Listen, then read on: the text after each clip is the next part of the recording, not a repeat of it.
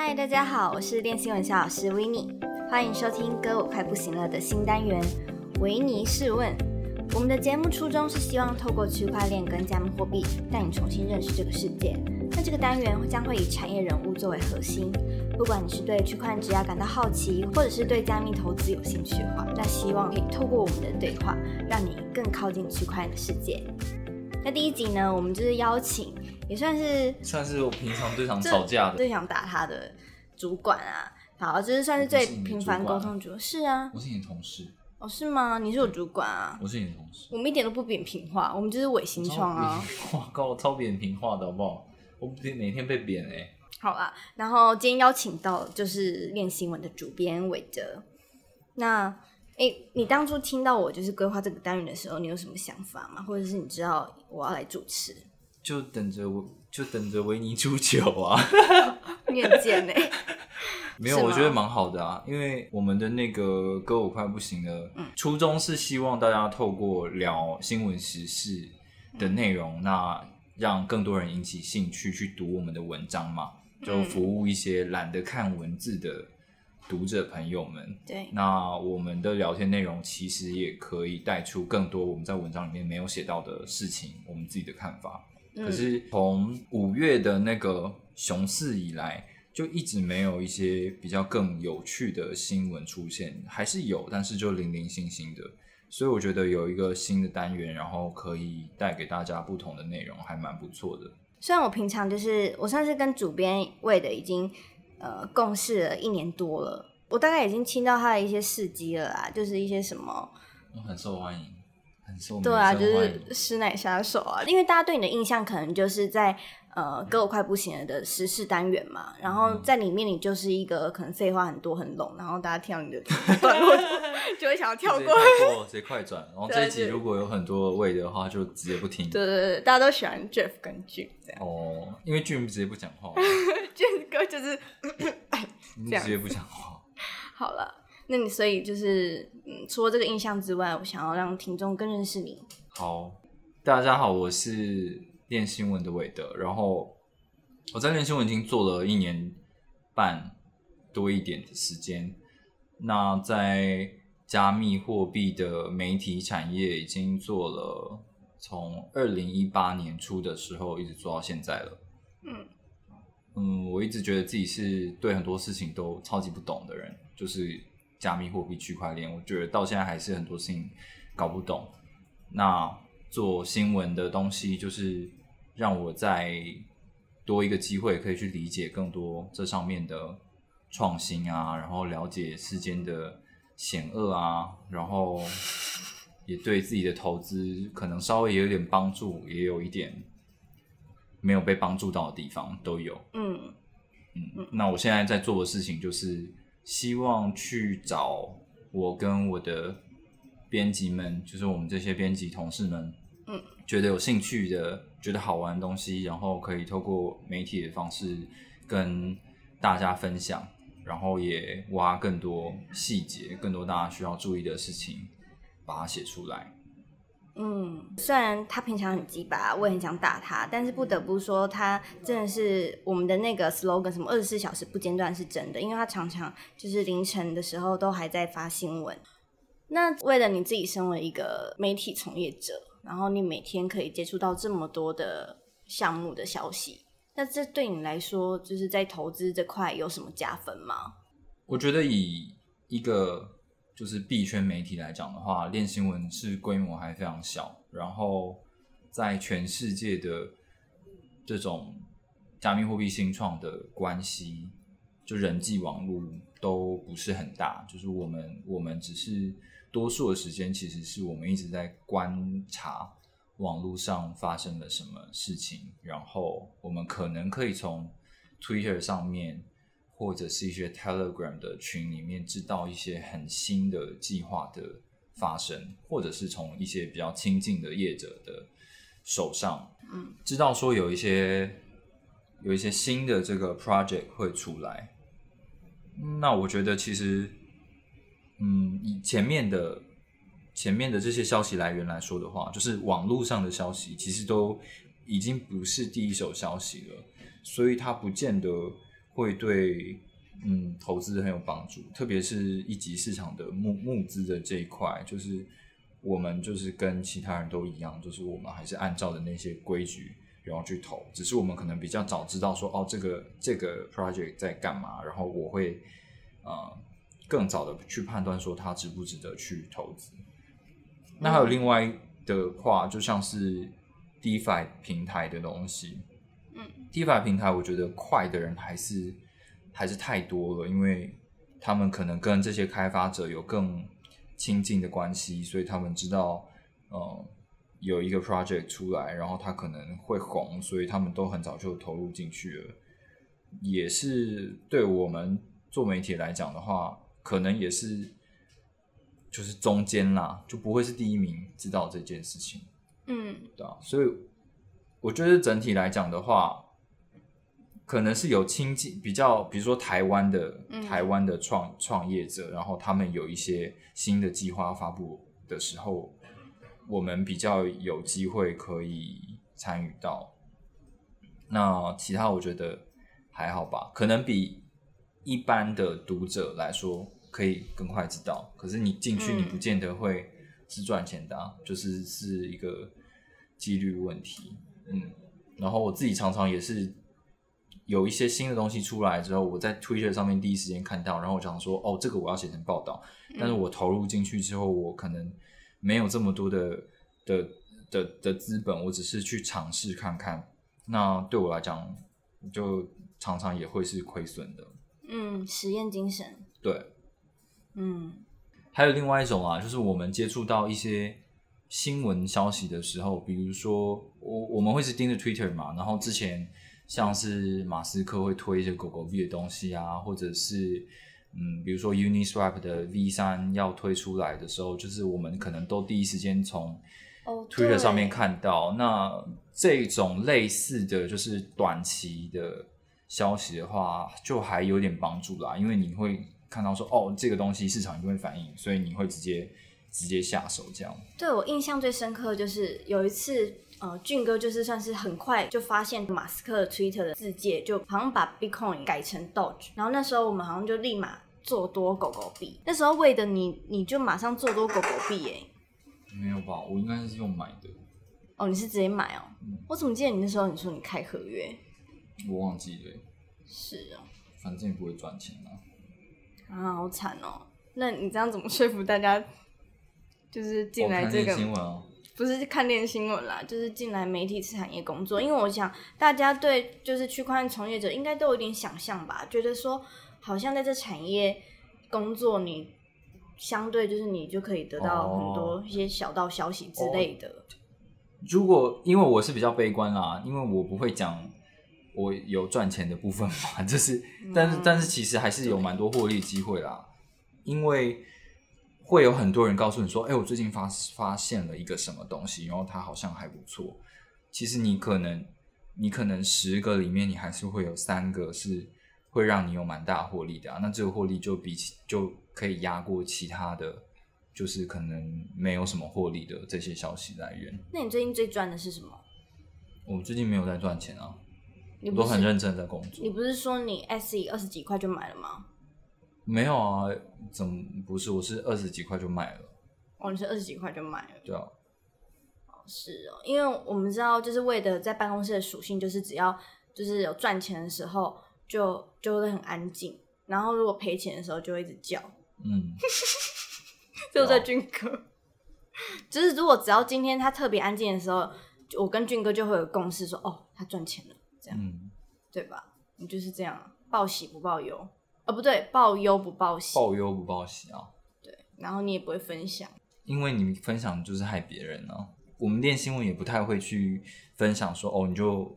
嗯，我们看好这一个，然后我们就就就就去做，就是我就这种事情就不不太会做吧。就是我们会从产品的角度跟大家介绍说哪一个平台有什么样的特色，跟别人有什么不一样，然后它背后投资人有什么不一样。但是我们不会说哦，你就去你就去买吧。对，就不会那么 formal 了。对啊。嗯，那电讯人最近是不是有在招编辑？我看那广告打蛮凶的。对啊，我们这个广告就是你打的、啊，你为什么要扮演那种角色呢？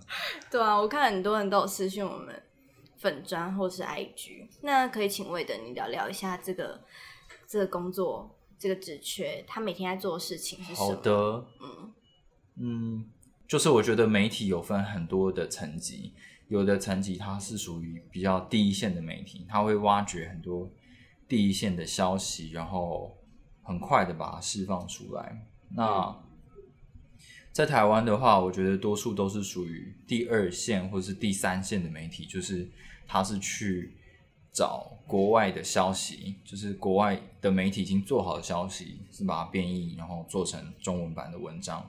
呃，或者是去看大陆那边的找到的消息，然后再把它做成这边的文章，这样。那我觉得，就练新闻也是多数的内容也是属于这种属性啊。但是我们的坚持就是，我们不会找国外的文章，然后做完全一样的翻译。这样，我们会希望说，就是我们找到了一个不错的题材。但是我们可以有什么东西可以让读者了解更多？所以我们会去收集不一样的资讯，做更多的补充资料，然后把一个主题做出来。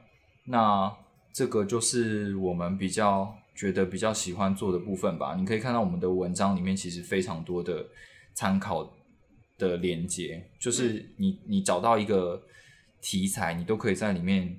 嗯，找到说哦，这个网站在哪里？然后这个人说的话是源自于哪里？就这是我们蛮坚持的一个部分。所以，对，我们就来找编辑，然后就是也在找认同这样理念的编辑。那这样子的工作，就是他辛苦的地方，可能是在于说，你每天会需要阅读大量的原文的资料，可能是从 Twitter 上面，可能是从国外的。呃，各种媒体上面，可能传统金融的媒体也是，然后币圈的媒体也是，然后一些论坛上面的消息，你就必须呃经常关注这些东西，然后去判断说，哎，你觉得这个东西你觉得有没有兴趣？然后我们可以怎么样把它做成一个新闻？嗯，哎，因为我知道你在练新闻之前，其实你就待在在媒体产业了嘛，区块链的媒体产业啊，对，在区块链的媒体产业，哦。那这样就是你有觉得台湾人、台湾读者特别偏好哪一个口味的内容吗？我觉得八卦新闻好像大家都很喜欢吧，只要谁在骂谁，嗯，或者是嗯，就是人物类型的新闻，他说了什么，他对比特币评论了什么，或者监管单位对比特币评论了什么，狗狗币、马斯克，嗯，诈骗。嗯，就跟传统的媒体题材一样，就新三色大家都很喜欢，但我们自己会比较喜欢，呃，就是关于产品的创新啊的事情，或者是产业的进展啊，或者是监管的议题的东西，就是真的会让你觉得说，哦，这个东西有不一样。就你你二零二一年的七月跟二零一八年的七月。就是他们讲的八卦的内容其实都一样，就是今天跟过去的八卦那个点都一样。嗯，就对我来说没有没有意义，就没有进步。可是如果你是谈产品创新、谈整个产业进展的话，就你你是可以看到历史脉络的，就是他们为什么会以前是这样想，然后现在这样想，然后所以他们这样做。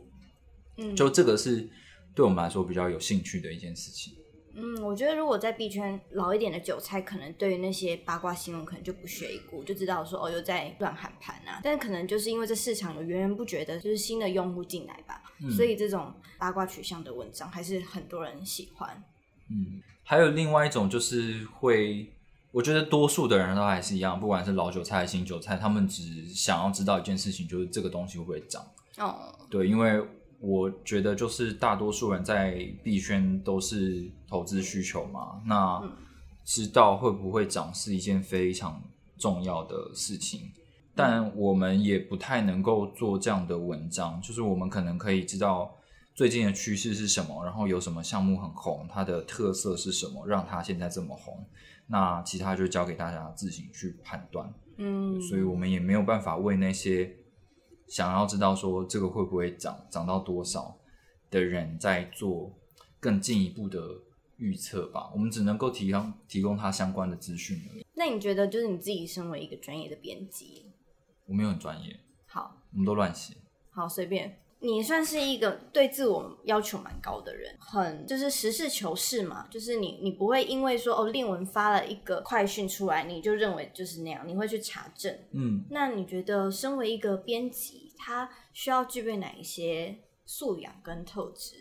如果说一个专业的编辑需要哪些素养跟特质的话，我觉得就是不要讲专业啊，因为我们都不是新闻专业，但在练新闻工作的话，嗯会希望，嗯，大家就是会想因为求知欲而去写新闻吧，就是我想要知道这件事情它真实是怎么发生的。那即便我还有很多愚昧，然后我不知道错误的地方，可是我会愿意花时间去找答案，然后来验证每个人的说法是不是是不是真的是这样。嗯对，我觉得，嗯，找到尽可能的找到最真实跟客观的答案，是我我我最想要在练新闻看到的一件事情。然后，你就是透过新闻在跟大家讲说，你跟大家分享你的发现嘛。那如果你真的很用心的在在做，在分享你的发现，然后用很很真诚的。真诚的内容去去去形容的话，我觉得会会很棒。这样，嗯，听起来就是你要对这个产业有很丰富的求知欲。那这样子的话，它需要区块链产业的经验吗？因为这是一个很新的领域，嗯所以很多人都是从零开始学习，我也是从零开始学习。那我觉得练新闻也很愿意跟没有经验的人一起学习，嗯，但是我那可是你你的那个求知欲的那个部分，可能就是要真的足够证明到说，好，我们现在我们就是要进入工作职场了，我们要每天在前线作战。那即便你的知识是零，可是你可以很快的跟上，然后你可以很很快的理解很关键的知道哪些是关键问题，哪些是观众会注意或值得注意的事情。对我觉得这个这部分的特质就要就要展现出来，比较能够进入这个产业啊。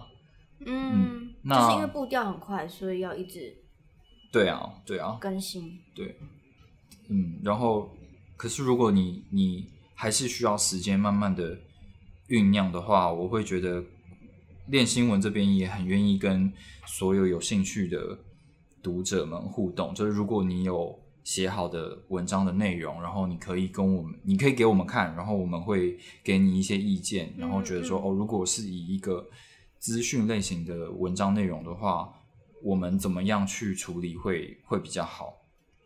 对，我会希望用这样的方式去进行啊。嗯，那如果你本来就已经在币圈有一些经验的话，我觉得当当然对我们是最好的。